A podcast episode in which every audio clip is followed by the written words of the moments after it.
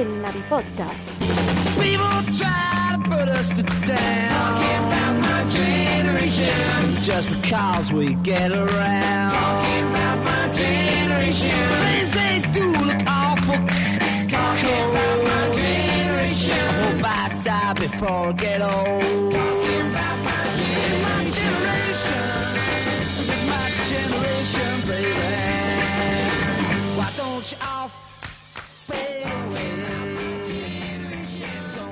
dig what we all s- say. Trying to cause a big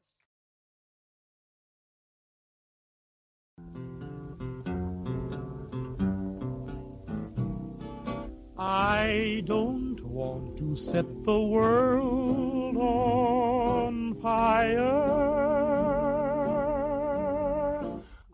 Recuerda que puedes escucharnos a través de iVoox y en nuestro canal de YouTube. Toda la actualidad del mundo de los videojuegos y los mejores análisis en la web navigames.es y a través de Twitter, Facebook e Instagram.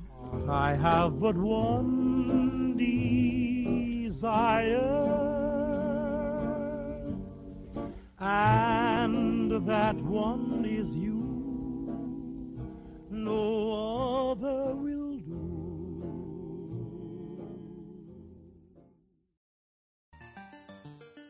Muy buenas a todos y a todas. Bienvenidos y bienvenidas a Hey Navi. Ya sabéis, los directos de Navi Games, navigames.es, vuestra página de videojuegos, de actualidad, de análisis. Y hoy vamos a hablar de un tema un poco peculiar. De hecho, vamos a hablar de varios temas, pero uno en concreto. ¿Vale? Eh, vamos a hablar de Pokémon. Primeras impresiones. La semana que viene haremos análisis en condiciones. Aunque yo creo que los que estamos aquí llevamos ya unas horitas. unas cuantas. Una Eh, buena- Más de las que yo esperaba que iba a llevar al principio del fin de semana. Sí, porque además la idea original era hacer el, el directo eh, en ayer, sábado por la noche. Lo que pasa que, que hemos querido darnos unas horas más de juego y aparte para ver si quería estar alguien más. Al final no, no ha podido nadie más. Pero bueno, ah. o sea, ¿Y por qué, Paco? No han podido porque están todos enganchados con el Pokémon igual que nosotros. Sí, seguro. A ver, la idea de hoy, el título que veis, Ensalada de Minnesota. ¿Por qué? ¿A qué viene ese título, Paco? ¿De qué, qué haces? vale, esto tiene un sentido. Minnesota, que es un estado. ¿Minnesota es un estado, una ciudad? O bueno, es de Estados Estado. Unidos. Bu- Bueno, espera, Creo que está, está, yo, está yo. cerca, está cerca de, es, es, es un estado de Estados Unidos que está cerca de la frontera con Canadá. ¿De acuerdo? Es muy al norte. Es un estado. Es un estado. Vale. Allí la gente, de hecho, yo lo conozco sobre todo por cómo conocía a vuestra madre, un personaje que se llama Marshall. Hay gente muy alta, ¿vale? Muy, muy del norte.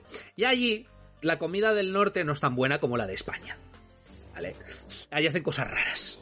Y hacen una cosa que se llama ensalada de Minnesota, que es como una ensaladilla de varias capas, eh, a la que le ponen de todo. ¿Vale? Y es ridículo. De hecho, hay vídeos en internet de gente que hace sus ensaladas. ¿vale? De estadounidenses y le ponen hasta ganchitos, eh, papas, eh, risquetos, mezclado con mayonesa, queso. da puto asco, ¿vale? no sé si esto se considera un taco, pero da puto asco. Entonces, como hoy vamos a hablar un poquito picadito, porque técnicamente no es exactamente el análisis del Pokémon, la idea es hablar un poquito de todo, aunque ya os digo que seguramente nos vamos a centrar en el Pokémon, porque al final digamos que tenemos más material del que teníamos pensado. El programa se llama así por eso. Y de hecho, a partir de ahora, cada vez que hablemos así un poco variadito, va a ser ensalada de Minnesota 2, eh, La Venganza, eh, bueno, igual es muy, muy largo, pero bueno, ensalada de Minnesota 3, ahora personal, cosas así. Entonces, Ensalada de Minnesota, el regreso el de regreso. las patatas. El regreso. ensalada de Minnesota, el regreso de las patatas. Calité, me gusta, me ha gustado. Sí, ahora con un 20% más de ganchitos. bueno, el tema. Hoy es un tema muy variado, ¿vale? Hoy eh, son cositas de lo que nos vaya apeteciendo, lo que vayamos comentando. De todas formas, vamos a empezar con Pokémon. Si luego surge hablar de algo más o derivamos, eh, no nos lo tengáis en cuenta. Es más, si queréis hablar de algo de actualidad y lo queréis poner en el chat, Los que estáis en Evox, evidentemente no podéis porque estáis, estáis escuchándonos en diferido, ¿vale? No se puede. Pero podéis comentar luego en Evox, ¿vale? Y dar me gusta, porfa, please. Gracias. Yo propongo que hablemos del pacificador. ¡Uh, Peacemaker! ¡Madre! Este, que está increíble. A ver, eh, la, la serie me está gustando, aunque me cansa a veces que sea tan soez. A mí me flipa. A mí me, me encanta. Pero sí, no, no, pero la serie me está gustando mucho y en realidad está muy bien. A ver, James Gunn es muy bueno. ¿Vale? Si, Pero, si es que es, eso es una continuación perfecta de su escuadrón suicida. Eso es fantástico. pero empecemos y eso por el Pokémon, ya que somos un podcast de videojuegos, y luego ya, si eso saltamos a Peacemaker. Como tú quieras, ya me da igual. Sí, podemos sí, sí, mejor Pokémon. mejor podemos, inter- podemos intercalar cositas también, no tengo problema. Mm, Bueno, Vale. Pokémon Arceus. Leyendas Arceus. De momento, falta por jugar. Yo llevaré eh, cuatro horas o seis, creo. Algo así. O siete, no sé. Eh, es un juego que está causando mucha polémica porque los gráficos, incluso hay gente que está diciendo que es que es un juego para niños de 7 años porque es gente diciendo que es muy fácil, Mentira. no sé cuánto han jugado. A ver, es muy fácil, claro, es un RPG. Si chetas mucho a tus personajes y vas con más nivel, puede ser fácil. Y aún así no lo es, porque yo me enfrento a Pokémon mucho más débiles que yo, me han metido un ataque crítico que era súper efectivo y me han reventado un Pokémon que estaba chetadísimo. O sea que no es que yo fuera manco. ¿Vale? El juego está hecho para sorprenderte y tal. De hecho, tiene una dinámica distinta a Pokémon. Que sí que es cierto que te pone a todos los sitios a los que tienes que ir y demás. Bueno, pues que el juego no va de eso. El juego no- Si quieres, A- a ver. si quieres, ¿eh? Que los mar- no tienes por qué tener marcadores tampoco. Claro, además eso. Bueno, el marcador principal te lo puedes quitar. Sí, eh, no, el principal no lo sé, pero el de las secundarias, que al Sí. final es la chicha del juego, no tienes El por de, qué las, tenerlo. el de las secundarias te los puedes quitar. O sea. No sé. eh, a mí me está pareciendo muy buen Pokémon en un sentido mecánico. Me está pareciendo novedoso. Me está dando sensaciones del primer Pokémon en el sentido de novedad. Me está haciendo sobre todo que tenga sentido e interés eh, cazar Pokémon. Entrenar Pokémon. Que tenga los Pokémon que yo quiero. Que pueda enseñarles cosas, que los suba, que los mejore. Que sea Todos los interesante. movimientos. Claro. Y lo dicho, y cazar Pokémon. Es que yo, desde el primer Pokémon, y como mucho plata y oro, ya cazar Pokémon era. Uf, a este. Y cazar Pokémon era casi secundario. Y es que a veces lo hacías sin mirar. Le dabas a la A, hacías el ataque más fuerte. Venga, Pokéball, pa'lante. Mira, te diré más claro, Paco, incluso en el Let's Go, que no había combates, a mí no me gustaba. No me gustaba capturar Pokémon. Ah, ¿no? Ah, pues a Yo mí. no me lo pasé bien con Let's Go. Pues a no mí- me lo pasé bien. Pues a mí el Let's Go precisamente me gustaba por la- el rollito de, de la Pokéball. Sí, sí, pero no me daba. Me aburrí muy rápido de esa mecánica, porque no tenía combates tampoco, lo basaba todo en eso. Aquí no. Hombre, hay que decir Es que que. yo creo que aquí, yo creo que aquí tienen muy claro que aquí no eres un chaval que quiere ser el campeón de la liga, sino que eres un chaval que quiere capturar Pokémon. Sí. Entonces, el juego entiende eso muy bien y es muy, pues, muy divertido completar la Pokédex. Este, este sí que lleva al- su máximo exponente, el hace con todos. Sí. Y de hecho hace con todos varias veces. Y ni siquiera como el Let's Go, que ahí sí que el Let's Go es una cosa que no me gustaba, claro. Como no tenía combates contra los Pokémon, tenías que cazar muchos Pokémon, aunque sea del mismo, Mm. para conseguir experiencia y demás. Y, y digamos que era un poco como cazar porque sí. A ver, a mí me gusta el Let's Go, me encanta. De hecho, me gusta más que el espada y el escudo. Y me gusta más que, de hecho, casi todos los Pokémon de los últimos años. No tiene nada que ver que esté basado en el primer Pokémon. Eso no tiene nada que ver, ¿vale? No tiene nada que ver para que me No, guste. seguro que no, seguro que no. ¿Vale? Pero independientemente de eso, eh, es cierto que la mecánica esa al final se hacía repetitiva y un poco mierder. ¿De acuerdo? Exagerando un poco, sí que es cierto que tal. Aquí tiene sentido, porque realmente tienes una serie de requisitos que, ojo, no tienes por qué cumplirlos todos. Tienes unos requisitos y tú tienes que llegar a, esos requisitos como a un nivel 10 de conocimiento de ese Pokémon. Ya sea o cazando varias veces al mismo Pokémon, cazándolos sin que te vean, ¿vale? Porque eso es un requisito, eh, derrotándolos, subiéndolo de nivel y cada cosa tiene como sus puntuaciones. Cuando llegas a 10 Ya está, tienes el conocimiento total de ese Pokémon y has llegado al máximo. Y eso está muy bien porque, lo dicho, le da sentido a la Pokédex, porque llega un momento que la Pokédex en Pokémon se convierte en un mero objeto para saber qué, qué Pokémon has visto y poco más, o cuáles tienes, o saber si los tienes todos. Pero no tiene mayor relevancia, te da igual. Pero aquí importa, aquí la Pokédex la miras. Y dices, a ver, ¿este qué tengo que hacer? Tal. Y, eh, y tampoco es que sea algo muy complicado, porque muchas misiones las con, las, con la propia inercia del juego las, las completas. ¿Sabes? De jugar. No sé, me está gustando mucho. Me estoy dando cuenta que estamos hablando ya mucho. No sé qué coño vamos a decir la semana que viene. Pero, pero- porque de momento ya estamos. Pero Pues- bueno. Hombre, pues eh, quizás haya opiniones más polarizantes, porque yo creo que aquí los tres estamos en la misma onda. A los tres nos está flipando. Sí, pero ¿sabemos a alguien de la, de la redacción que no le esté gustando?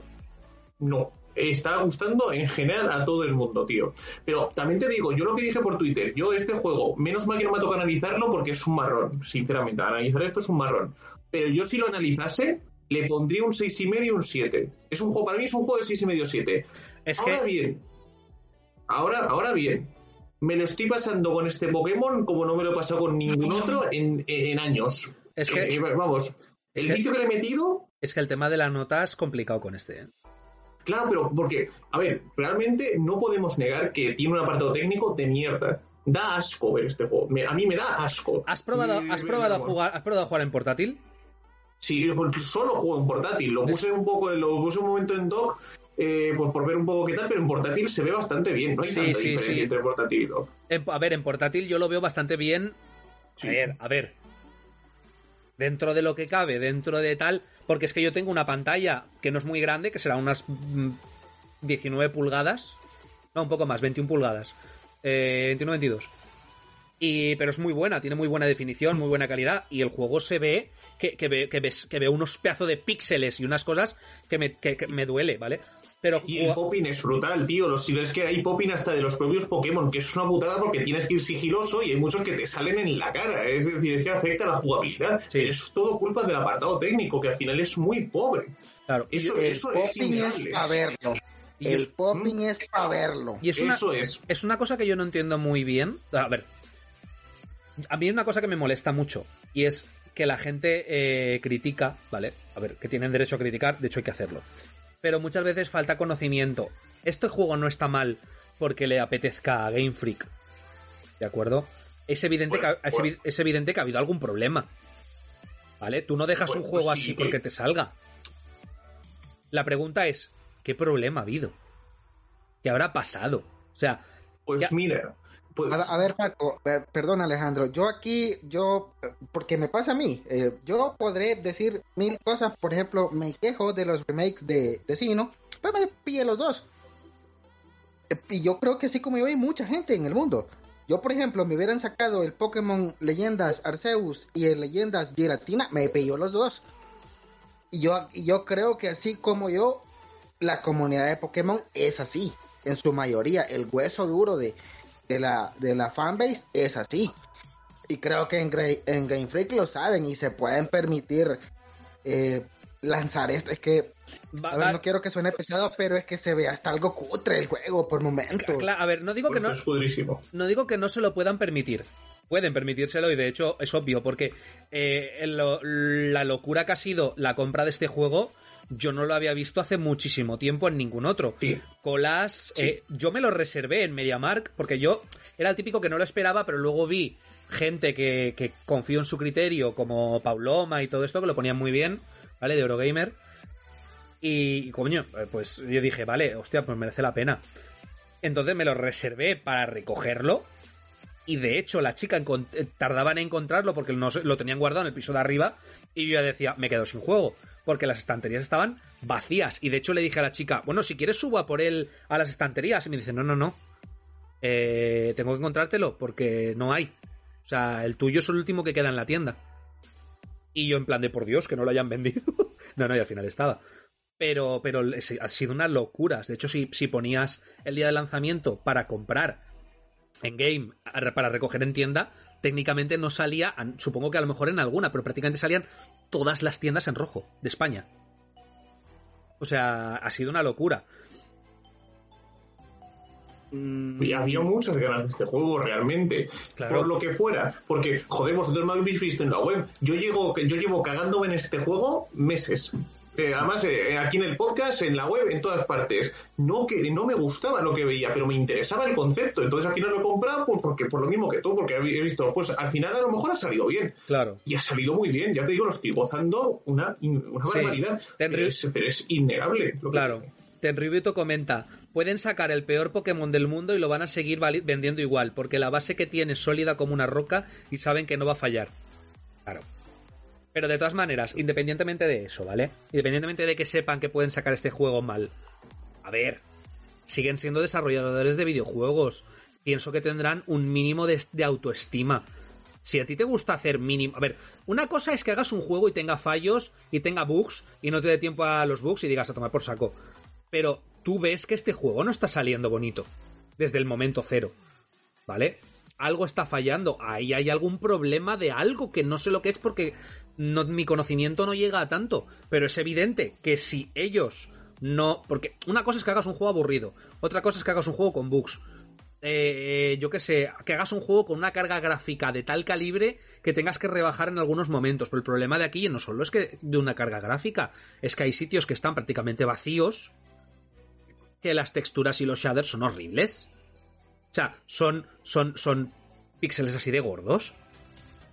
¿Vale? Eh, Eh, pero Paco, si es que esto va más allá de gráficos, es el apartado técnico, porque el apartado técnico involucra otros aspectos, como por ejemplo el comportamiento de los Pokémon. Yo a este juego no le puedo perdonar que los Pokémon no tengan un comportamiento de verdad. Esto yo lo dije, que- que son como guardias del Metal Gear, tienen rutinas Sí. de voy, de- camino en círculos y así es mi vida. Estos son los Pokémon. Y les ves así un prado lleno de Pokémon, pero que son bichos que están caminando en círculos, no hacen nada. El bueno, miento, vi a un Psyduck bañándose y luego hemos visto todos en Twitter el vídeo del Pokémon que protege a sus crías, pero no comen, no se juntan, no, no, no van en grupos. No, no- bueno, sí, los Tediursa también van en grupos, pero vamos, que no se relacionan entre sí. Eh, eh, más, allá de, más allá de comportamientos muy básicos. Entonces, eso es apartado técnico. No pueden hacer comportamientos complejos. Claro. Entonces, eh, automáticamente el juego pierde. eso sí, es una A, cosa. a mí, a mí lo que me parece, a mí lo que sí me parece un drama absoluto es el popping. Sí. Sí. A ver, el tema, el tema es que a, a 2021 los fallos que tiene el juego cuestan de entender. Y, y de hecho yo no lo entiendo. No, no, no sé muy bien qué les ha pasado. Por eso yo creo que, que ahí hay algo, hay algo que no estamos entendiendo. ¿Vale? No es, tan, no es tan sencillo como está mal y ya está. Evidentemente el juego necesitaba más tiempo. Pero como de más de tiempo. Porque no estaba bien desde un principio. O un mínimo de bien. Porque no, es- no tiene más carga gráfica que otros juegos.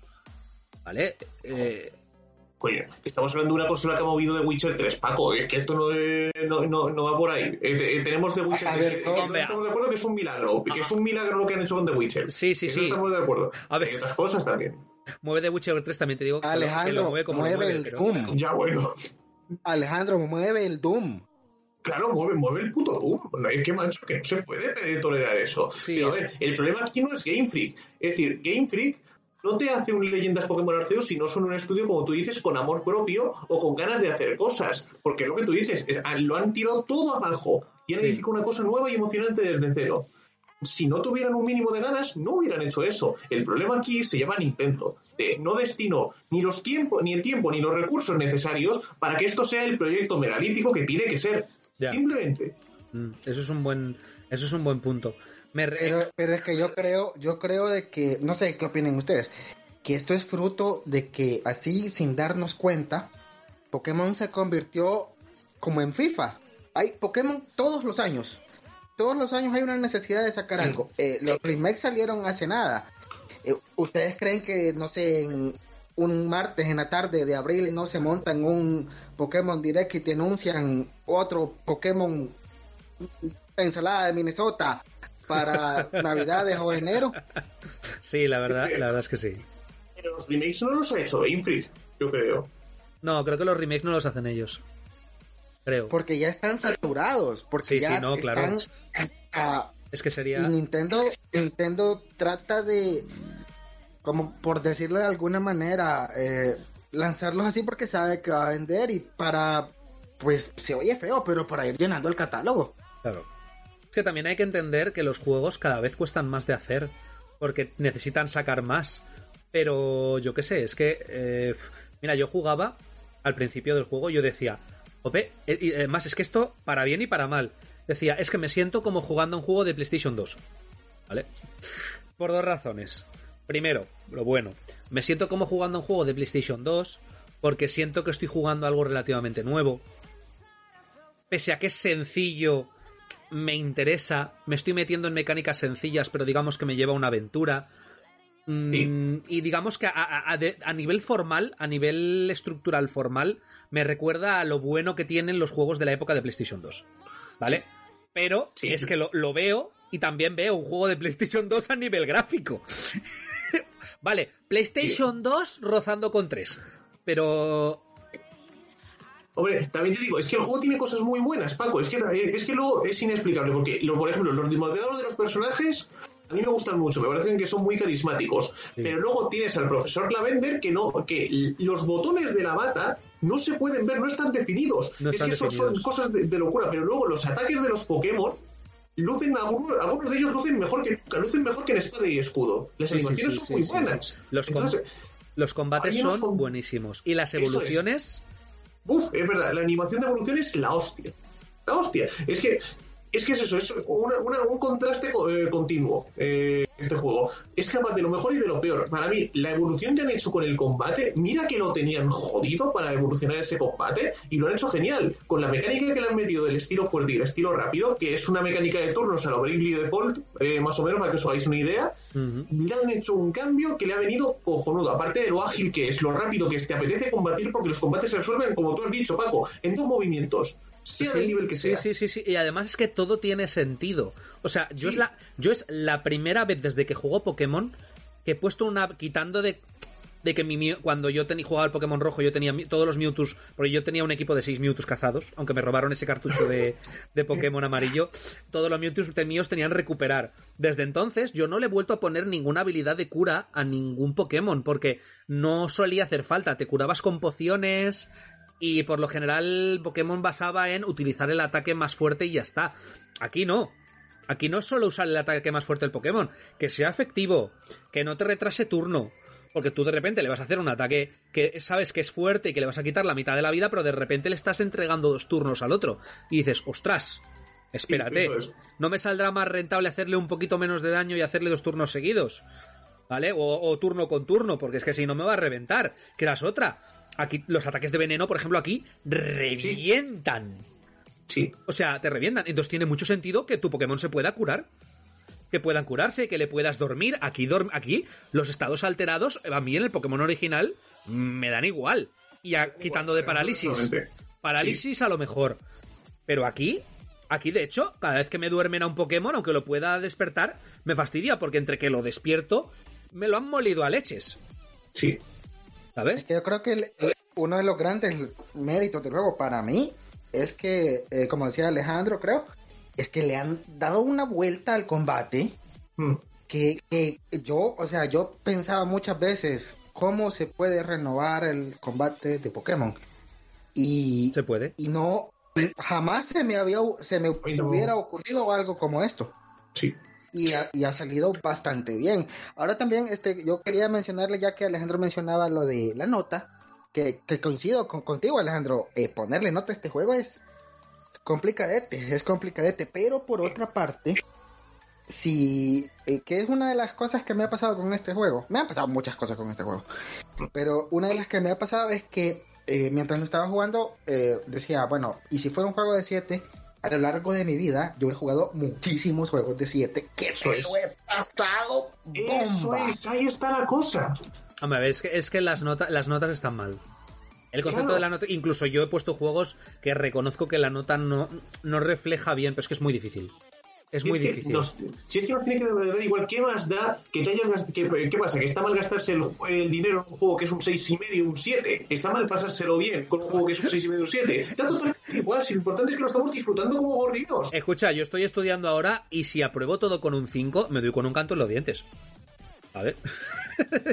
y ya está. Sí, o sea, y, y yo, yo les pongo un, un ejemplo muy práctico. Para mí, uno de los últimos juegos de 10 que yo he jugado en mi vida fue el Divinity Original Sin 2. Es un rol, rolazo de- del clásico, buenísimo, un juego de 10 absolutamente, me encantó, no voy a decir que me lo pasé mal, me encantó, le metí 300 horas o así, pero yo no, no, no recuerdo tener la misma sensación de diversión que estoy teniendo con el Pokémon. pues, tal cual. Tal cual. Es que es muy divertido. Y además, a mí me gusta el eso que me han recuperado, porque yo me acuerdo jugando al Pokémon Rojo en su día, que, que tenía mucho, o sea, cosas que luego fui perdiendo interés.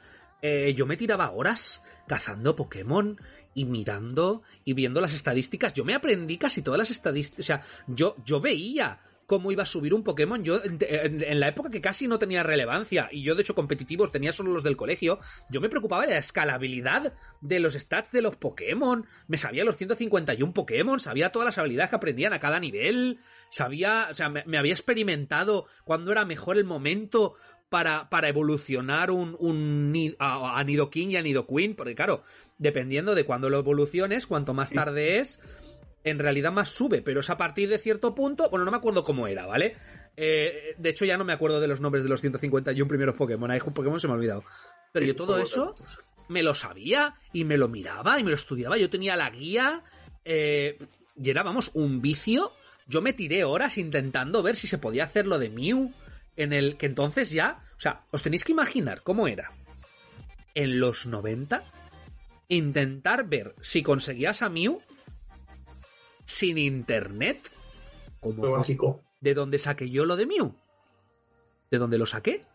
Eso, eso lo En hicimos revistas. con el programa que hicimos del 25 aniversario eh, de Pokémon, que le dedicamos eso y hablamos de las leyendas estas que teníamos en los 90, que fue la leche ese programa. Claro, pero, pero es que eran cosas que decías, ¿de dónde he sacado yo esa información sin internet? Y estaba, y todos la teníamos, con una especie de conciencia global que diría que Jiménez, pero no, simplemente era el boca a boca, ¿vale? Como lo de resucitar a Eris.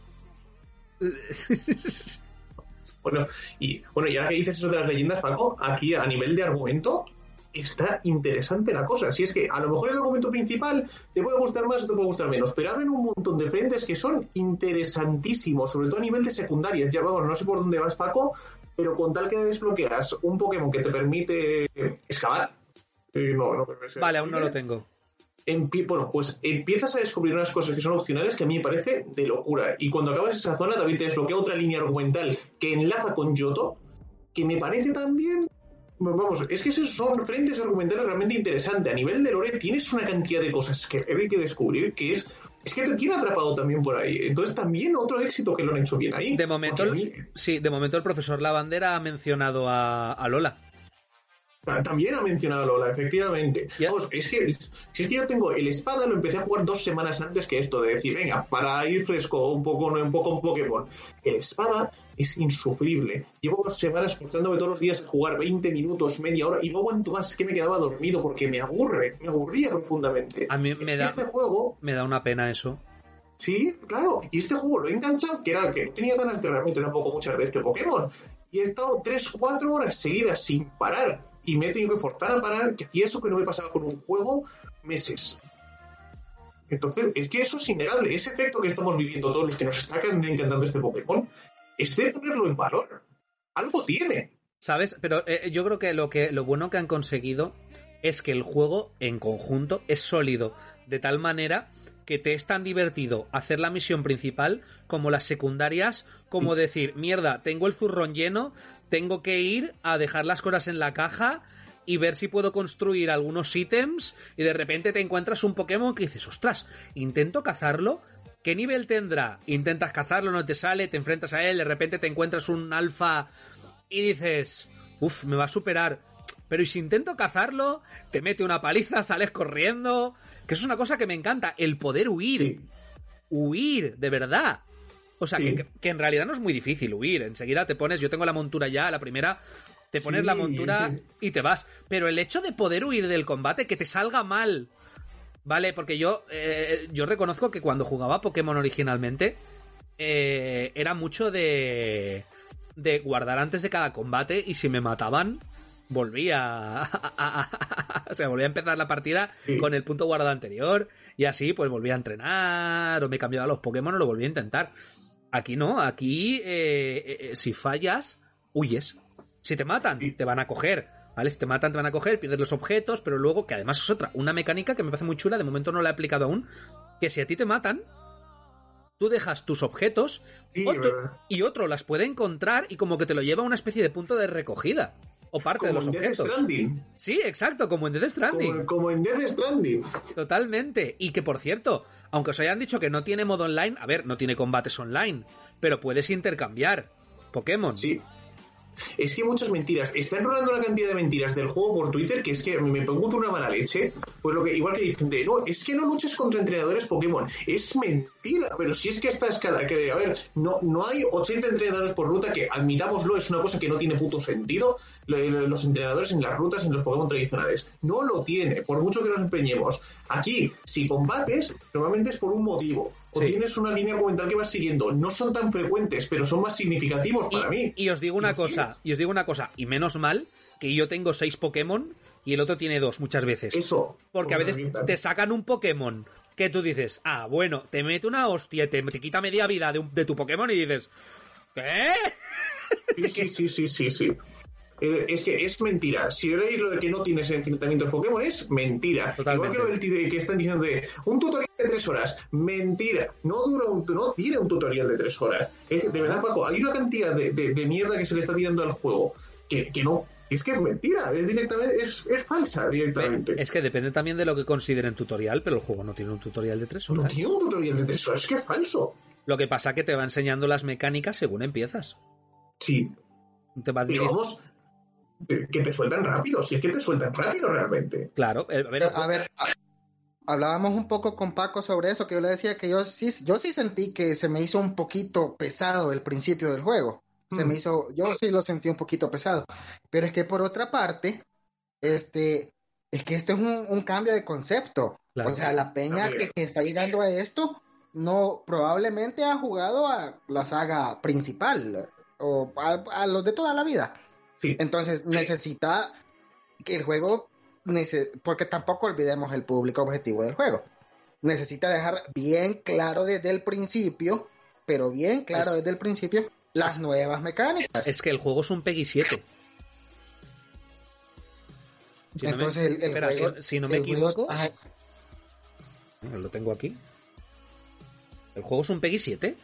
Es que el juego es sí, a, partir, el- a partir de 7 años, al menos en Europa. el, jue- el juego te lo tiene que dejar todo claramente para que luego soltarte al mundo y que de, de, de hostias con todo. Que por cierto, hay una cosa que me gusta mucho, que es que yo a veces veo algún Pokémon por ahí, intento ir a saco a por él, a- en plan kamikaze. Tú serás mío. Y me revienta. y me revienta. Entonces ya, ya luego de un rato, eh, cuando me lo vuelvo a encontrar o, o a él o a otro que también me interesa tener, ya voy en plan sigilo, ya voy en plan Snake. Sí. A mí me gusta mucho. Y eso, y eso me, me mola mucho porque es como un, un- una variedad a la, a la fórmula jugable, que entiendas que no todos los bichos los capturas igual, que no con Sí, todos los bichos es igual. Sí, sí que en todo caso, a lo mejor, dependiendo del punto de vista, puede pecar un poco el juego de que aprovecha las secundarias para hacerte corretear. ¿Vale? No eres exactamente recadero, que sí, ¿de acuerdo? Pero a veces aprovecha un poco para que estés para arriba para abajo. ¿De acuerdo? Por los bueno, mismos y Far- sitios. Y Far Cry 6 también y le han puesto un 8 y medio, un 9. Es que, vamos, eh, todos si los- vamos a quejar ahora de... Claro, todos los juegos lo hacen y los JRPG más, que es lo que iba a decir yo. La gente se enfada porque tiene un inicio un poco lento, que lo consideran un tutorial. Primero, no es un tutorial, es el inicio del juego. ¿Eh? Y, y es un poco lento. Es un juego en el que te vas a pasar un mínimo de 30-40 horas. O más. Mínimo. O sea, ¿realmente te molesta un inicio lento? Te están presentando los personajes. Claro, es que, a ver, sin ánimo de. Esto no lo. A ver, este- por desgracia no nos ve tanta gente, así que no vamos a tener tanta repercusión, aunque en Evox sí que nos escuchan bastante y en el resto de plataformas. Pero lo que no puede ser es que tengas a gente como Alex el Capo y el Chocas, con todo mi respeto hacia ellos, ¿vale? Que, que hablan del juego de una manera que pueden opinar lo que quieran, ¿de acuerdo? Que luego aparte hagan comentarios ofendiendo a gente, pero bueno, eso ya. Pero bueno, pero lo que no puedes hacer tampoco es. O no puedes hacerlo, sí puedes hacerlo, pero no me parece justo que hagas comentarios como. eh, No sé cómo decirlo. Eh, dando a entender que la, pro- que la progresión de, del juego está mal porque a ti no te convence por, y, y- y- y estar haciendo mofa de lo que te están contando los personajes y sobre todo quejarte porque es que me da opción a no y si le doy a no es que no No, me deja continuar Eh, Paco, a, Como- de- a como Chocas to- le gusta el juego, a Como- en su sí, sí, sí, sí, sí, gustando, ¿eh? que lo sé, que lo sé. Pero quiero decir, tampoco es justo. Lo sé, pero yo también he visto el, lo sé, pero he visto el directo también. Eh, eh, eh, Sí, sí, sí, sí. Y él y Alex el Capo se han quejado de eso. Sí. es que he sido siempre. A ver. Que, haya sido siempre así no quiere decir que esté bien. Pero es un detalle muy tonto.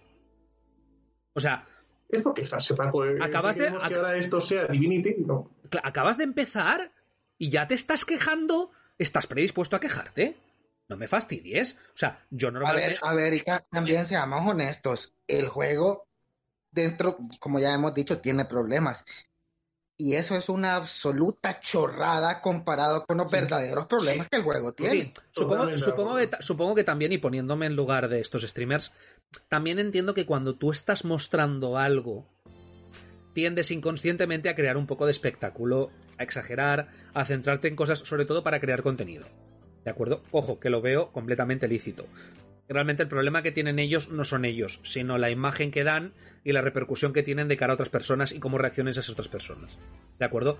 Yo, por ejemplo, lo que dijo Alex el Capo refiriéndose a la gente que daba a entender como que, como claro, haces un juego para niños de 4 años o personas como con cierto retraso o algo así, no sé qué dice con exactamente. problemas mentales, sí. Claro, con problemas mentales. A ver, primero, eso es, eso es capacitista.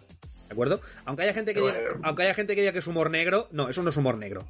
¿Vale? Humor negro es el chiste del francotirador y el niño sin piernas. Eso es humor negro. ¿Vale? Eh, eso, lo que está haciendo él es un chiste capacitista. O un chiste, si lo entiendes como un chiste, es algo capacitista que para mi gusto está mal.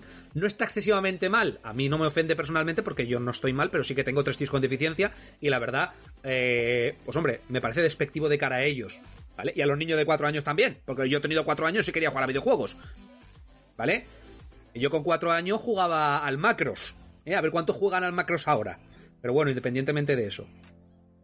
Mm, Yo entiendo también que ellos generan contenido y te calientas y claro, a lo mejor todos podemos ser unos bocachanclas, todos y todas podemos ser unos y unas bocachanclas en algún momento y decir Sí. alguna cosa con una intención narrativa en nuestra cabeza que hace referencia a algo, pero claro, sacado de contexto parece que te estás cagando en los muertos de tu Cristo. Y tu intención no era esa. Pero bueno, esto es Ojo, internet. Lo que tú dices, Paco. Al final es un directo, es crear contenido. Mira, a ver, no, no nos vamos a ofender porque a este señor diga tal. Si es que te tiene que dar igual. Si es De- que al final es eso, nos tiene que dar igual. Claro. Si estamos gozando el juego, ¿qué más da que a él le parezca una mierda? No, sobre a mí todo- me parece una mierda la mitad de contenido que, que, le gusta y a mí. So- no so- pasa eh, la, Es mayoría, eso. en realidad, la mayoría de discusiones en este sentido no vienen por la opinión de uno, vienen por la interpretación de las opiniones y por coger un, además. coger, coger un fragmento. Parece mentira, pero lo de sacar algo de contexto sí que es importante También. porque, es. porque el contexto hace que a lo mejor algo que podría sonar excesivamente ofensivo no lo sea tanto y esa persona que en un momento determinado, si supiera que eso se va a entender de esa manera, no lo diría así, tú no lo entiendes así. ¿Vale? Porque yo estoy seguro de que, a ver, a mí Alex el Capo no me gusta, ¿vale? Porque tiene opiniones sobre juegos que yo no comparto nada y no me gusta verlo. ¿De acuerdo? Veo cosas puntualmente. Pero yo, por lo que veo que es él como persona, eh, entiendo que si él supiera que está enfrente de una persona que se puede sentir ofendida porque haga un insulto capacitista, estoy seguro, y hasta el Chocas también, que va muy de malote, pero es buen tío, ¿vale? Estoy seguro que delante de una persona que pudieran saber que se ofendería de esa manera, ni se les ocurriría decir eso. Pero Sí, sí. y de hecho, yo lo- todo lo que estoy diciendo ahora mismo se puede también sacar de contexto y en algún momento pueden poner que he criticado a alguien cuando a lo mejor solo he matizado una opinión. Pero bueno, mm, por desgracia. A, a ver, a ver, pero, pero, pero para mencionar algo eh, referente a esto, eh, yo pienso de que, a ver, cada quien puede opinar lo que quiera de lo que quiera, siempre y cuando no ofenda a nadie. En este caso en punto puntual, me parece que, por ejemplo, me parece que, por ejemplo, yo cuando era crío, Yo hubiera agradecido que algunos juegos me dieran un tutorial que me explicara bien las mecánicas y no tenerlo que adivinar. Y, y recordemos que esto es un juego, ya lo mostraste tú, Paco, es P- PEGI 7. Y, y recordemos también que ahora los videojuegos son más accesibles, por fortuna llegan a más gente Sí. y siempre se trata de que más gente los pueda disfrutar. Y a veces hay empresas que deciden que la mejor forma de hacerlo es guiar en el principio del juego, ya sea tutorial o, o cosas sencillas. Entonces yo, a mí esas cosas no me parecen mal, me parece que están bien. El juego no es peor por eso. No, de hecho. Entonces a mí me no- me parece. Hombre, a ver, es que vamos a ver, cualquier JR, lo que has dicho tú antes, Paco, cualquier JRPG tiene un tutorial, igual o peor. El Tales of Arise, que se ha llevado nueves por todas partes, tiene un tutorial que es insufrible, insufriblemente largo, con escenas insufriblemente insulsas y largas. Pero como cualquier JRPG, si es que es el género, si es que, eh, Es que vamos a ver, no el podemos jo- pretender otra El, cosa. el JRPG es un juego muy narrativo y el riesgo que tiene eso es que secuestras al jugador durante muchas horas. Cuando tú secuestras al jugador te arriesgas a que se aburra. ¿Vale? Sí, no podemos pretender otra cosa a estas alturas. Vamos a hacer una cosa, chicos. Vamos a cambiar de tema. ¿De acuerdo? Vamos a guardarnos cositas para la semana que viene porque si no, Venga, va- si no, nos vamos a quedar sin cosas de las que hablar. Pero- ¿De pero es que acuerdo? ya sabíamos que esto iba a pasar, ya sabíamos que esto iba a pasar. Entonces, bueno. va- vamos a, a coger el tema que había dicho Alejandro, que es hablar de El Pacificador, de Peacemaker. ¿Por qué? Porque la verdad es que la semana del videojuego yo no sé de nada que haya sido especialmente llamativo esta semana. Igual sí ha pasado y no me he enterado, ¿eh? Pues, yo he jugado muchas cosas, pero son cosas antiguas. eh, No, y- pero me refiero a esta semana, claro, son antiguas, igual no, ya, no, ya las de- hemos comentado. De, de- de actualidad no he jugado. Bueno, estoy jugando un juego de VR, de PlayStation VR, que se llama Wanderer. Que es de lo si tenéis una PlayStation VR, pillando que además lo edita Meridian, que no lo tengo todavía para análisis, pero de momento lo que llevo es la hostia, lo mejor que- de lo mejor que ha pasado por, la, por las gafas. Así como. Yo de actualidad no, no he jugado casi a nada. Le contaba a Paco antes de comenzar que apenas ayer me di cuenta que ya salió el Windjammers 2. Mm, sí. Yo te quiero, yo quiero jugar En hace. No juego, no juego a un Windjammers desde que lo jugué una vez en una recreativa. No lo he vuelto a jugar. Tengo que hacerlo. Me gustaba mucho. Aunque no era de mis juegos Sí. favoritos. Yo era más de Metal me Slug, pero. Bueno. Pues vamos a hablar del pacificador, entonces, ¿o qué? ¿O qué queréis hablar? Hoy es libre, hoy es free. O sea. A ver, vamos a hablar del pacificador. ¿no? Bueno, una, una, pildor- una pildorita así rápida de algo que sí he podido probar. y ah, que sí, está muy Kevin, bien, Kevin. porque, Dile, dile. bueno, Échale. este, eh, eh, probé la versión de, del God of War en PC. Oh, ¿y qué tal? La, bastante, bastante tocho. Bastante tocho. Es este.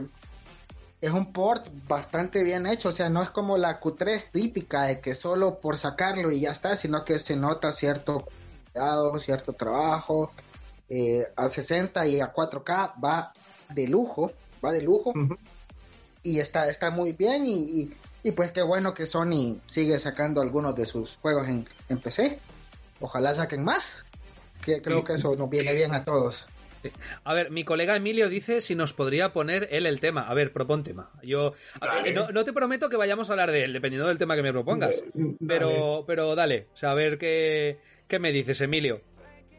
¿Vale? Pero no tardes mucho en ponerlo, porque si no. eh, claro, es que él también estará viendo esto como con delay, ¿no?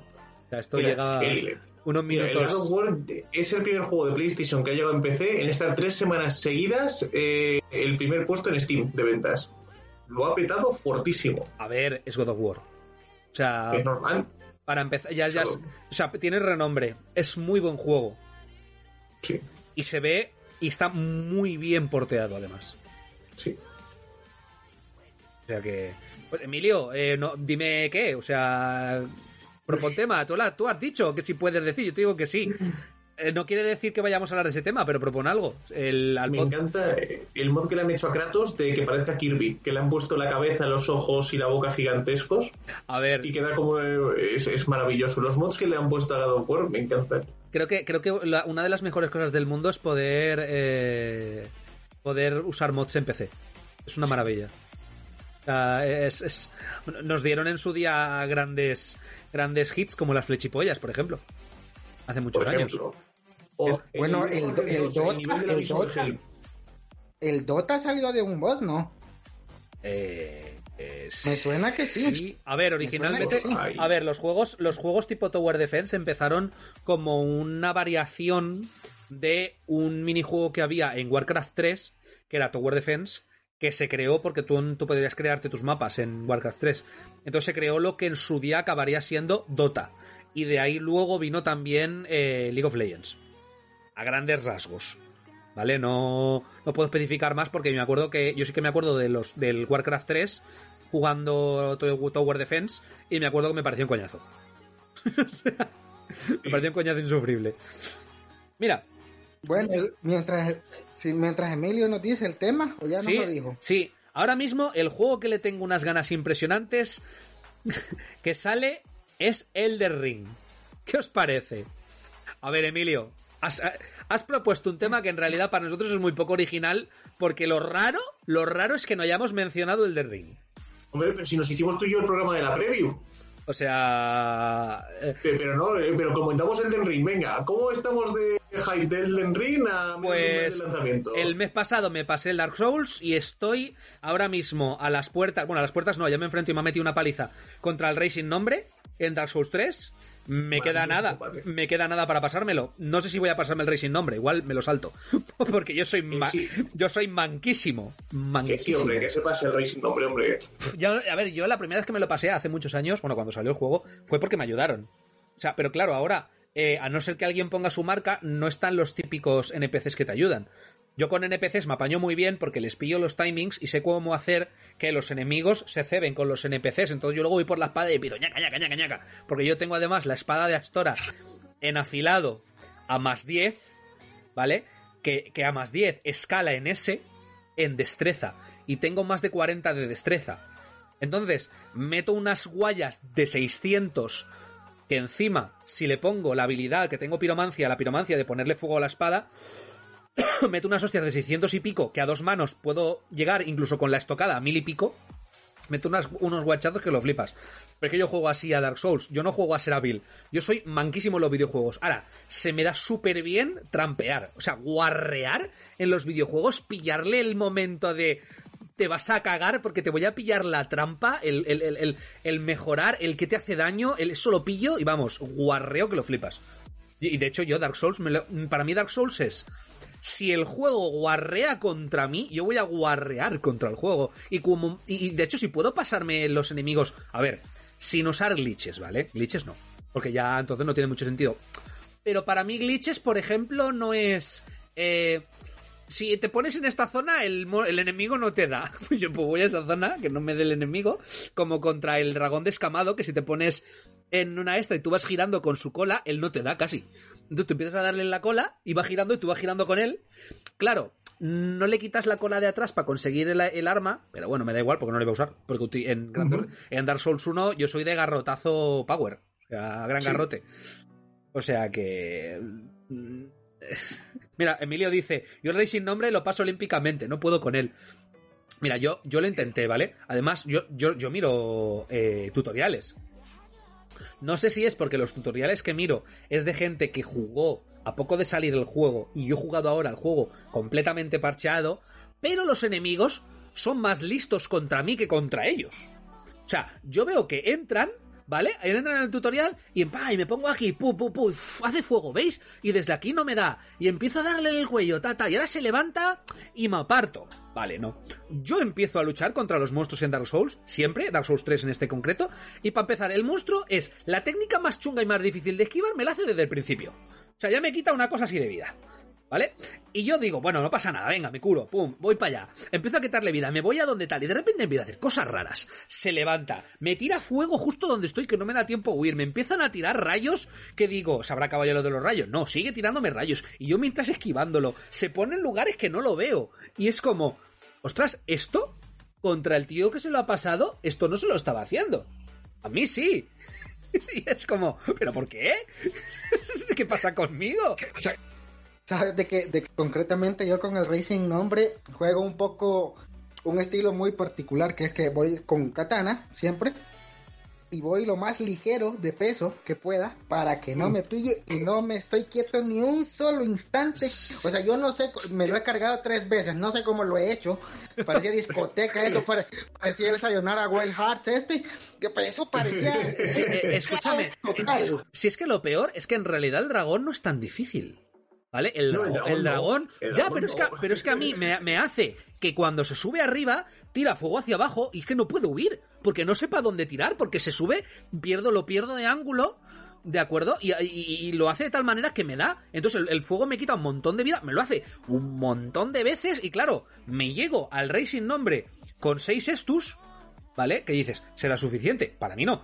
Y empieza a hacerme ataques. Y claro, yo. A ver, es cierto que ahí fallé. Porque el rey sin nombre lo que hay que hacer es atacarle e irte contra él. Porque los espadazos los pegan muy hacia afuera. Si estás muy pegado a él y a su espalda, sus espadazos no te dan. Pero como se te ocurra darle más de dos espadazos seguidos, enseguida te gira, Sí. te suelta un guantazo y te cagas encima. ¿Vale? Y te quita una cantidad No, y de si- vida y si te alejas, exagerada. Y si te alejas, estás vendido. Sí, Si sí, no, no, no, mucho, claro. Estás vendido.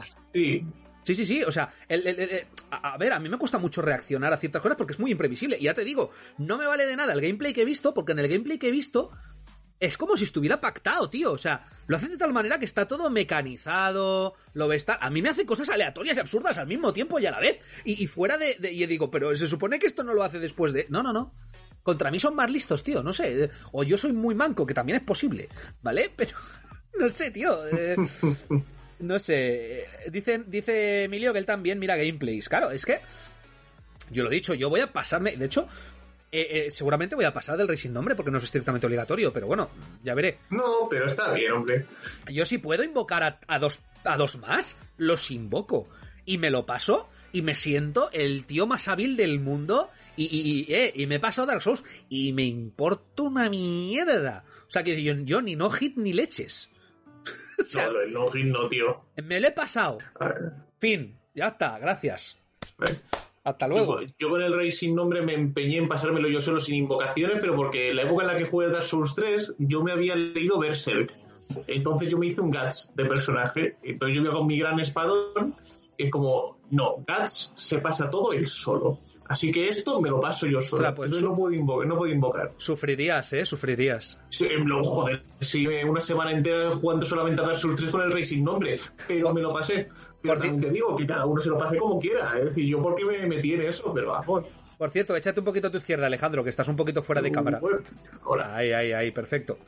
Pues eh, yo de hecho sufrí mucho con Yorn, porque claro, yo vi, yo, yo lo vi antes, ojo, que si tú haces todas las misiones del soldado de Katarina, te ayuda contra Yorn. ¿Qué pasa?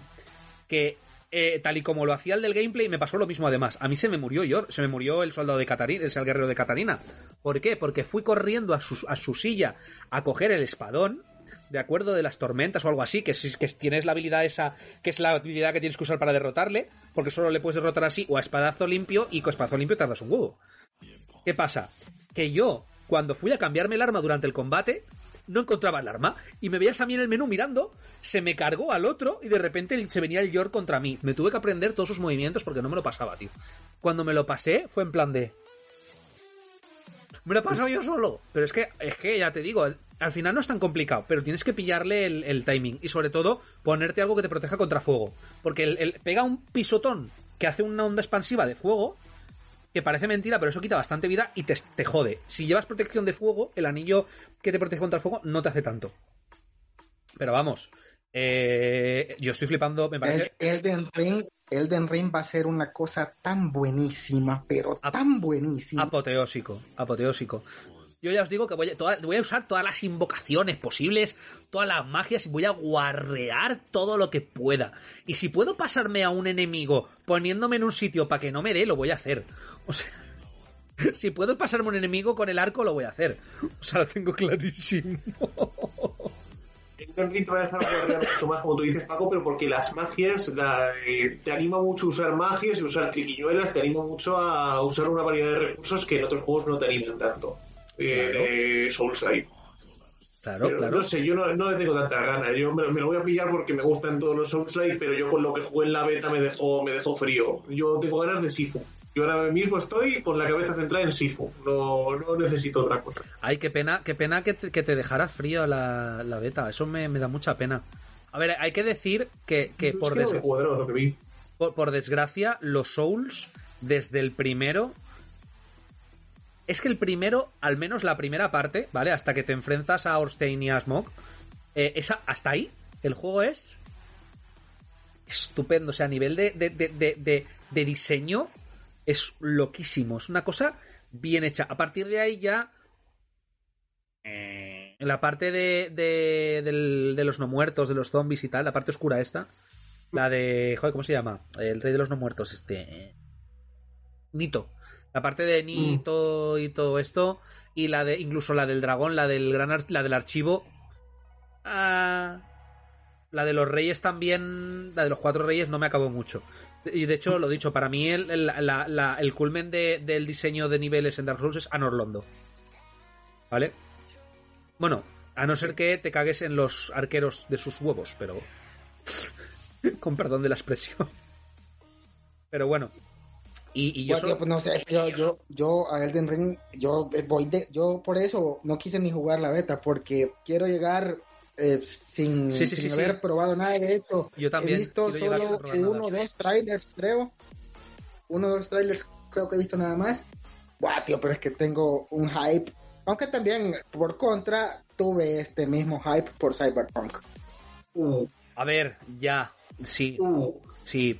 Pero, pero, pero, pero bueno, eso no tiene por qué pasar siempre. ¿Vale? Eh, un mal Souls sigue siendo un Souls. Dark Souls Sí, 2. eso es verdad. Dark Souls 2 sigue siendo Dark Souls. A ver, que yo me, lo, yo me lo pasé muy bien con la beta del Elden Ring. Si es una cosa que son más bien, pues son pajas mentales mías, si yo lo sé, si el juego va a ser la hostia. Eh, pero no sé, no me convence la estructura del Souls-like de tengo enemigos que se respawnean automáticamente con el mundo abierto del Elden Ring. Eh, porque no, no me cuadra que cada vez que aparezco en el mundo abierto haya las mismas patrullas, los mismos patrones, no, no me gusta. El mundo abierto me gusta mucho cuando que tienes 80.000 cosas que explorar. Hay un montón de cavernas, pues un montón de sitios secretos que encontrar. Eso me gusta. Pero no sé, no me convence que sea mundo No, abierto. ¿no crees, ¿No crees que a lo mejor el error es. El error es planteárselo como un mundo abierto. En vez de planteárselo como un mundo abierto de Dark Souls. ¿Por qué no nos lo planteamos como un Dark Souls más abierto?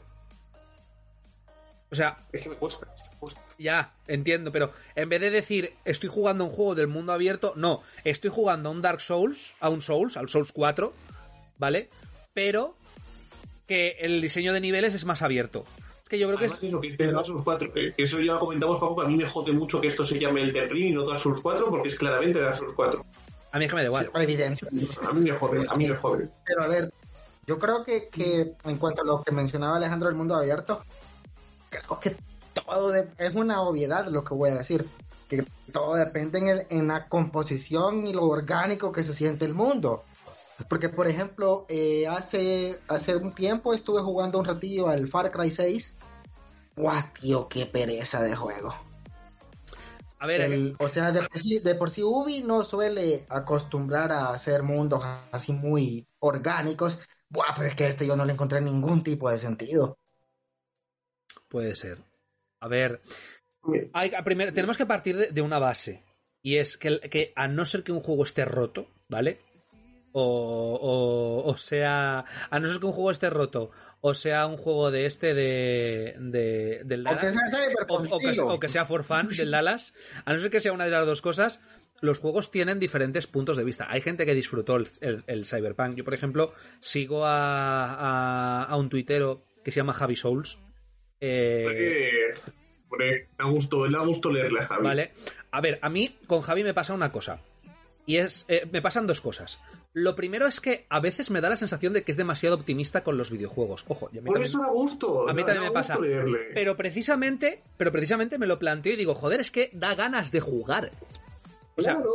a- a ver, hay veces que lo veo y pone juegazo y pone juegazo a juegos que digo. Por ejemplo, el, Hombre Lobo de PlayStation 5. Para mí fue atroz. Atroz. Él puso un tweet de que le parecía juegazo. ¿eh? Eh, a mí me parece excesivamente optimista. Pero lo pienso y digo, joder, es que da ganas de jugar y sobre todo, es que. eh, tu, percep tu, tu percepción, tu planteamiento, tu feedback, tantos factores afectan a cómo ves el juego que, que- que realmente las experiencias son completamente distintas. Entonces, yo en parte entiendo tanto a Javi, que es muy positivo, como al Chocas, que a lo mejor es, o a Alex el Capo, que a lo mejor son más críticos en un sentido a veces negativo de la palabra, críticos en plan de joder, macho, eh, ¿sabes? Eh, por ejemplo, me pasa a mí con una amiga que tengo, ¿vale? Que, que la llevas a un sitio a comer y como no le guste, es lo puto peor del mundo. Es una mierda. Claro, la tía sabe de cocinar y, y- y- pero claro, es que es su percepción, es como ella percibe las cosas. No hace que sea una mierda. Para mí sigue siendo un buen sitio porque me gusta. No puedo, no puedo hacer, no puedo hacer que me desguste. Pero es que esa persona no puede hacer que le guste. Entonces hay que tener claro una cosa, y es que las opiniones son como los culos. Y el aplicado al mundo de los videojuegos más. La prueba es que existe una cosa que se llama Metacritic, que es para hacer una media de las notas. Y tienes gente que al Pokémon le da un 5 y a los otros le dan un 9. Y no tienen razón ninguno de los dos para mí. ¿Sabes? Eh, eh, Sí, Alejandro, di. Mira, una cosa, una cosa de lo que decía antes Kevin del mundo abierto orgánico del Den Ring, que me acabo de, de, de contar. Una cosa que me enfadó mucho cuando jugué la beta, esto lo hemos visto todos. El, el dragón este que viene a una hoguera en el trailer del Den Ring. Sí, Va- vale, pues eso es un script. Y es un script que hasta que no mates al dragón va a aparecer siempre. Porque los jefes finales, eh, hay el, juego, el juego tiene jefes finales repartidos por su mundo abierto. Eso me gusta. Pero ¿qué pasa? Que el jefe final tiene un área de acción. Entonces, si te sales de ese área de acción, el jefe final ya no te persigue. Hay barreras. Y encima de eso, eh, yo, si no mato a ese dragón, cada vez que pase por esa hoguera en el mismo punto, va a hacer el script de viene, los mata a todos, ¡ay, qué sorpresa el dragón! a Eso ver, jode. ya. A ver, pasa, un- pa- pasa una cosa, que- que, igual ahí es donde peca, donde o donde tiene problemas por haber sido un, un Souls. ¿Vale? ¿Qué pasa? No, Que- porque, eh, es que Dragon's Dogma en, Play- en PlayStation 3 hacía eso mejor. Ya, ya, ya. Pero. Yo qué sé, a ver, no sé, es que no sé decirte, es... Ya Entiendo, se verá entiendo- que eso es una beta. entiendo lo que... No, no, no, entiendo lo que... No va a cambiar, eso no va a cambiar. ¿Vale? Porque... A, porque a ver, a, a ver, perdona Paco. Alejandro, una cosa que me acaba de dar curiosidad. Eh, tú que, que jugaste la beta, ¿ves algo de Sekiro por ahí?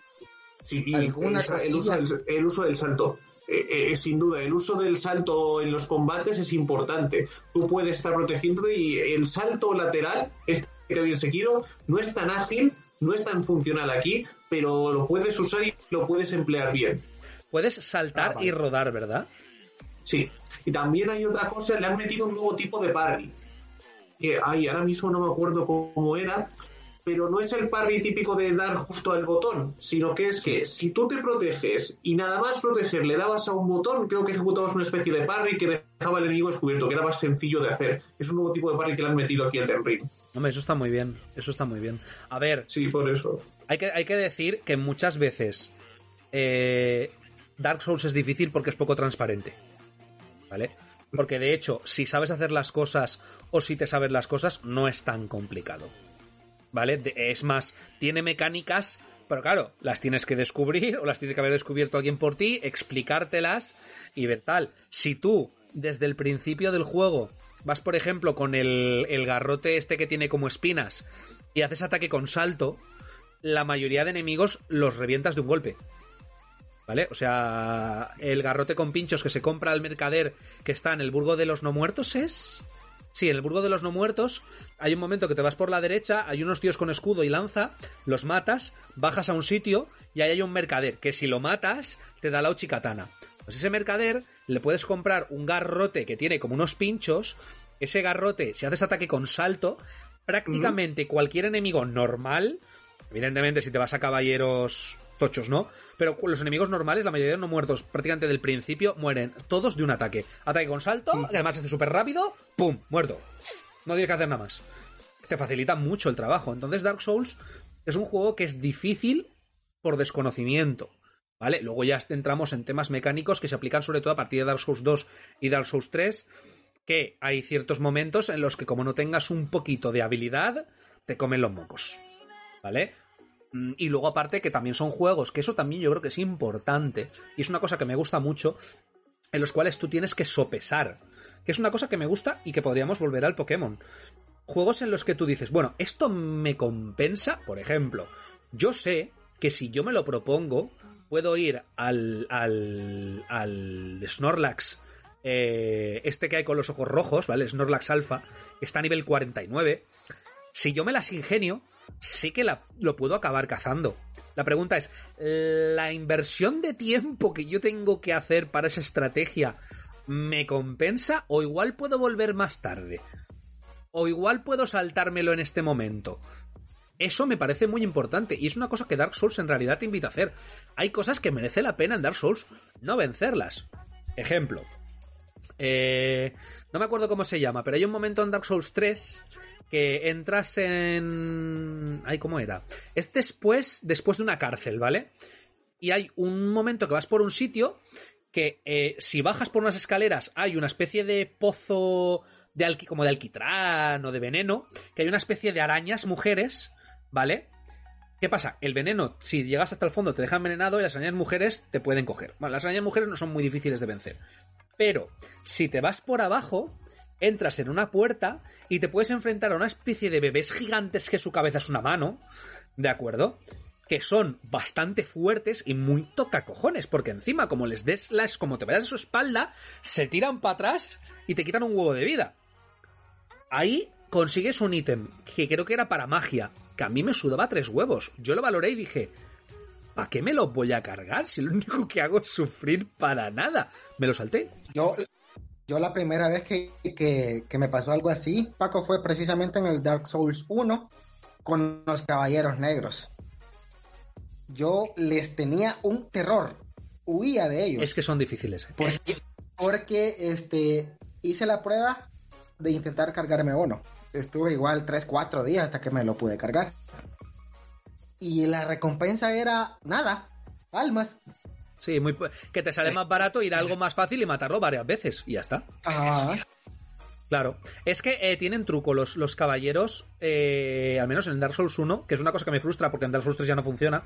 En Dark Souls 1, si vas con el gran garrote, tú vas corriendo, le haces el ataque con salto, ¿de acuerdo? Y los tumbas. No te los cargas de un golpe, pero los tumbas. Entonces, ¿qué pasa? Que cuando ellos, entre que ellos se levantan, le vuelves a atacar con el garrote y por, por norma general los vas a matar. Te puede salir alguna vez mal, porque a lo mejor pongan el escudo y no puedas, pero aunque te pongan el escudo, la mayoría de las veces los vas a tumbar. Es lo que te digo. En realidad es mucho más fácil de lo que parece. Luego hay gente que, que, que además a mí me pasa viendo los, los, los, los directos de otras personas que tienen una facilidad para backstapear. O sea, hacen un backstab enseguida. O sea, van hacia los enemigos, el enemigo como que se prepara para atacar, ellos enseguida se ponen a su espalda, ¡pum! Backstab. Yo cada vez que intento hacerle un backstab al enemigo, el enemigo se gira, me mete una hostia con la mano en la del lado que yo me he ido y me quedo así. O intento hacer el backstab y se giran. Y es como. "¿Por- por- ¿Por qué a mí me la hace eso y al otro no? Es que hay cosas que no salen. Pero en realidad esos caballeros no son tan difíciles. Luego en Dark Souls 3 cuesta más, porque en Dark Souls 3 eh, eh, ya no hay las mismas. No está compensado igual. De hecho, es más dif- no, yo no he visto que puedas tumbar a los enemigos como tal. Creo que sí se puede, pero al menos no me sale igual. De hecho, yo en cuanto puede hacer. Hay un momento del juego que puedes cambiarte las estadísticas. Yo iba a fuerza y me lo cambié todo y me lo hice a destreza. Para llevar el espadón de Astora más 10 con, con crecimiento ese para hacer más daño. Sobre todo porque tienes la estocada, el espadón de Astora es súper largo. Entonces, si tú haces la estocada cargada a tope, haces mil de daño. Entonces, claro, mm, yo lo he dicho, yo en Dark Souls voy a pasármelo rapidito y para adelante. Y de hecho es lo que espero hacer con, con Elder Ring. Pero me mola mucho una cosa que he visto del Elder Ring, hablando un poco de mecánicas, y es que hay un momento que eh, veía uno en caballo, bueno, en caballo, el caballo está cabra, se enfrentaba a un gigante, iba con un hacha, al gigante le daba en una pierna con el hacha, el gigante se caía, se quedaba agachado, entonces el otro saltaba, iba a un lado que tenía aquí como un corazón y le metía el típico gol- golpe crítico. Y eso todo en dos golpes. Pla, saltaba y pum, golpe crítico. Eso me gusta mucho que se pueda hacer. Yo no vi una reacción tan bestia en la, en la beta, pero sí que es cierto que luchar a al- con el dragón a lomos de, de la cabra mágica esta, molaba muchísimo, muchísimo. La verdad es que sí, sí que han sabido meter que el jefe te ponga realmente en la situación de que es obligatorio usar la montura. Y luego el manejo de la montura es muy tosco, es decir, para pegar a un lado y pegar a otro, lo han hecho, de momento está muy mal implementado. Los combates no lucen del todo bien, pero cuando te enfrentas a un jefe así grande, sí que te saben, se te saben pinchar para que uses la montura y queda cojonudo, queda muy épico. Claro. Muy bien, pues chicos, llevamos ya una horita y poco. Yo creo que ya es domingo tarde, ya va siendo hora de cerrar. ¿Tenéis alguna cosita más que decir? Kevin, Alejandro. Eh, así ahora mismo. Ah, bueno, sí, que Deathloop de momento me está pareciendo una mierda. ¿Deathloop? Sí, me lo, lo pillé esta, lo pillé esta semana, no me está gustando. Me está gustando más bien poco. Qué no mal. una mierda, pero me, me- me está decepcionando bastante. Qué mal.